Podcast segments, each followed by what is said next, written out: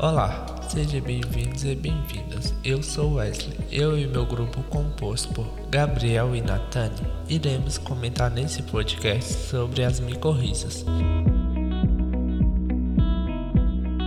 Esse podcast falará sobre micorriza, mais concretamente sobre o assunto classificação gerais das micorrizas, importância ecológica e inoculação de micorrizas. O nosso objetivo desse podcast é passar nossos conhecimentos para os demais. O estudo do solo tem sido reforçado nas últimas décadas no espectro relacionado aos microorganismos, dentre os quais se destacam as micorrizas. O termo micorriza foi proposto pelo botânico alemão Albert Bernhard Frank. Micorrizas vem do grego mico, que significa fungo, e risa, raiz. Entendemos que micorriza é uma associação biossimbiótica mutualista que acontece entre fungo e raízes da maioria das plantas vasculares. Das plantas formam associações micorrízicas. Para que serve?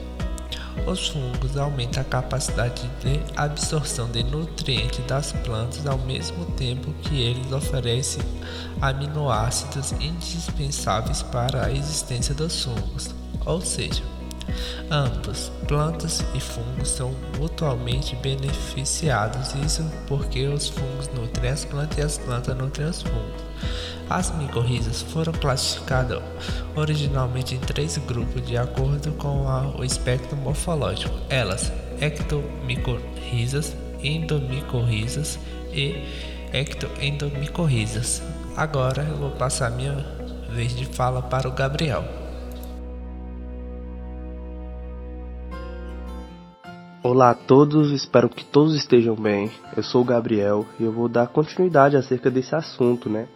As micorrizas. Só para dar uma relembrada, falando em características gerais, as micorrizas é uma associação mutualística entre uma planta e um certo tipo de fungo, onde ocorre troca de benefícios, ou seja, a planta disponibiliza alguns carboidratos, alguns aminoácidos essenciais ao fungo e ao fungo ajuda a planta a ter a melhor absorção intra ou endocelular, ajudando ela a ter a melhor capacidade de absorção de nutrientes de onde ela está localizada e de água. Com isso, a gente tem as três classificações que foram citadas pelo Wesley. Nós temos a ectomicorrizas, endomicorrizas mais conhecido como arborculares, guarda ela porque elas são importantes. E temos as ectoendomicorrizas, que é nada mais nada menos que as duas outras juntas.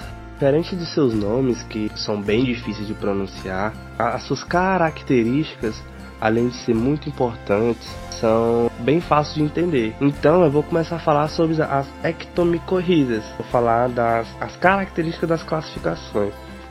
Então, as ectomicorrizas, ela ocorre, as rifas do fungo se entrelaçam nas raízes da planta, ou seja, ela não vai ser intracelular, ela vai ser pelo lado de fora. Imagine raizinhas de um fungo, como se fossem raizinhas entrelaçadas nas, nas, nas células da planta, pelo lado de fora você acha elas geralmente em, em áreas florestais, elas são menos abundantes do que as endomicorrizas. Por quê? Ela depende de vários fatores. Depende de disponibilidade dos nutrientes, pH do solo, temperatura, geralmente em lugares mais frios. Só que, mesmo se a temperatura for um pouco mais alta, a planta tende a sobreviver pelo fato da interação simbiótica, porque a planta vai ter mais água, mais nutrientes, graças ao fungo. Disponibilidade de água, luminosidade, fisiologia da planta hospedeira, interações com os micro-organismos dos solos e só uma curiosidade, geralmente percebe-se que há, há uma ectomicorriza naquele lugar, porque onde tem a planta geralmente fica um cogumelozinho. É só uma curiosidade mesmo.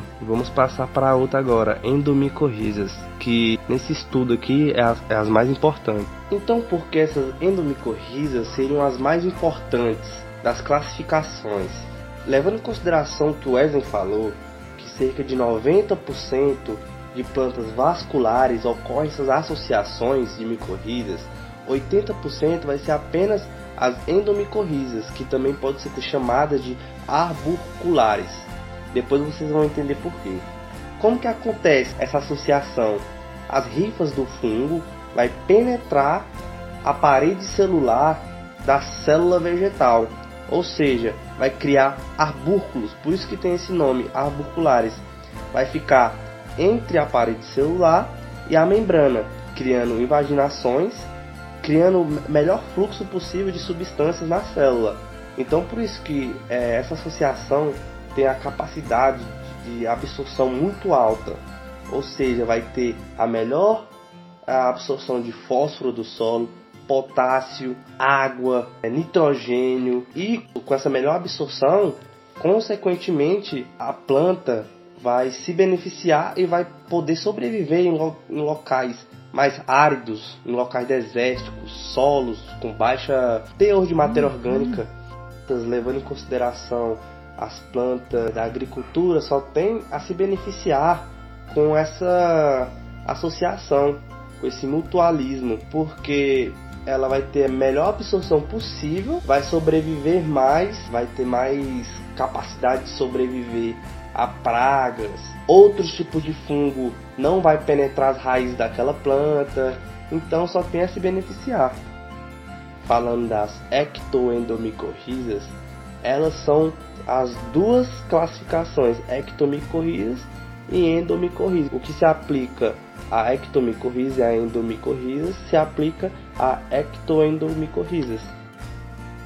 Primeiramente, só para concluir, eu irei falar sobre a importância ecológica das micorrizas, que elas são muito eficientes em restabelecimento das vegetações, de ecossistemas que foram degradados. Elas ajudam muito, porque elas ajudam na biodiversidade das plantas. Então, um ecossistema que foi fragilizado, degradado, ela ajuda absurdamente na restauração desse ecossistema, dessa vegetação. Podemos citar aqui também vários estudos sobre as micorrizas, sobre importância ecológica, que enfatizam isso aqui, que é o aumento da tolerância das plantas, dos solos contaminados por metais pesados. Isso aqui é muito importante.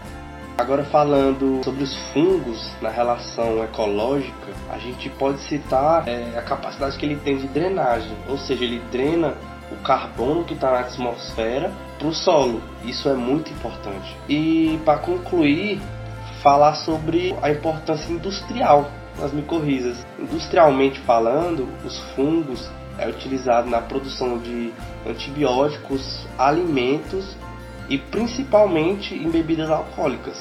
Então, era isso que eu tinha para falar. E agora eu passo a palavra para minha colega de classe, Nathalie. Muito obrigado a todos. Olá, prazer estar aqui com vocês. Estarei comentando agora sobre a inoculação de micorrizas arbusculares e alguns outros pontos interessantes sobre este assunto. Então, gente, no solo há uma diversidade de microorganismos, Ocorrem interações e associações entre os organismos do solo, e esses processos são a chave para o sucesso da inoculação, onde a produção vegetal é grandemente beneficiada. O aumento da utilização de microrganismos na agricultura tem sido uma alternativa interessante para a redução do uso de insumos químicos, sendo uma forma de preservação ambiental. As práticas agrícolas mais sustentáveis beneficiam grandemente as relações simbióticas entre os fungos micorrízicos e as plantas cultivadas, proporcionando assim um bom desenvolvimento das plantas. Os fungos micorrízicos são biotróficos obrigatórios, visto que dependem da simbiose para completar o ciclo de vida. E para que a simbiose seja efetiva, isso dependerá da compatibilidade genética entre o genoma do fungo e da planta hospedeira. O conhecimento sobre a capacidade das espécies em formar simbioses com certos fungos do solo é de essencial importância para o sucesso do reflorestamento, por exemplo, pois assim, na fase de formação de mudas, poderemos analisar e até mesmo determinar se a planta necessitará ou não de inoculação quando observarmos ali o sistema radicular. A inoculação de micorrizas influencia positivamente no crescimento de diversas espécies, seja gramíneas, frutíferas ou arbóreas, mas é importante que o inoculante micorrízico a ser utilizado seja de qualidade, que contém uma alta densidade de propágulos de fungos micorrízicos para garantia de uma colonização radicular rápida e intensa, refletindo assim na predominância do fungo inoculado. Vale ressaltar que as raízes possuem mecanismos que contribuem para todo esse crescimento fúngico, sabia? Alguns materiais da literatura apresentam dados expressivos, percentuais altíssimos pela elevação da produção após a inoculação com micorrizas. E então, por aí vemos a infinidade de benefícios que os fungos micorrízicos refletem às plantas. E enfim, concluímos que a micorrização faz parte da modernização da agricultura por gerar benefício socioeconômico e ambiental, por ser ecologicamente importante, por reduzir os custos de produção, por aumentar a disponibilidade de nutrientes para as plantas, em especial o elemento fósforo, devido ao aumento da zona de absorção das raízes, mediante o desenvolvimento das hifas. As micorrizas exercem papel significativo para a funcionalidade e manutenção dos ecossistemas naturais.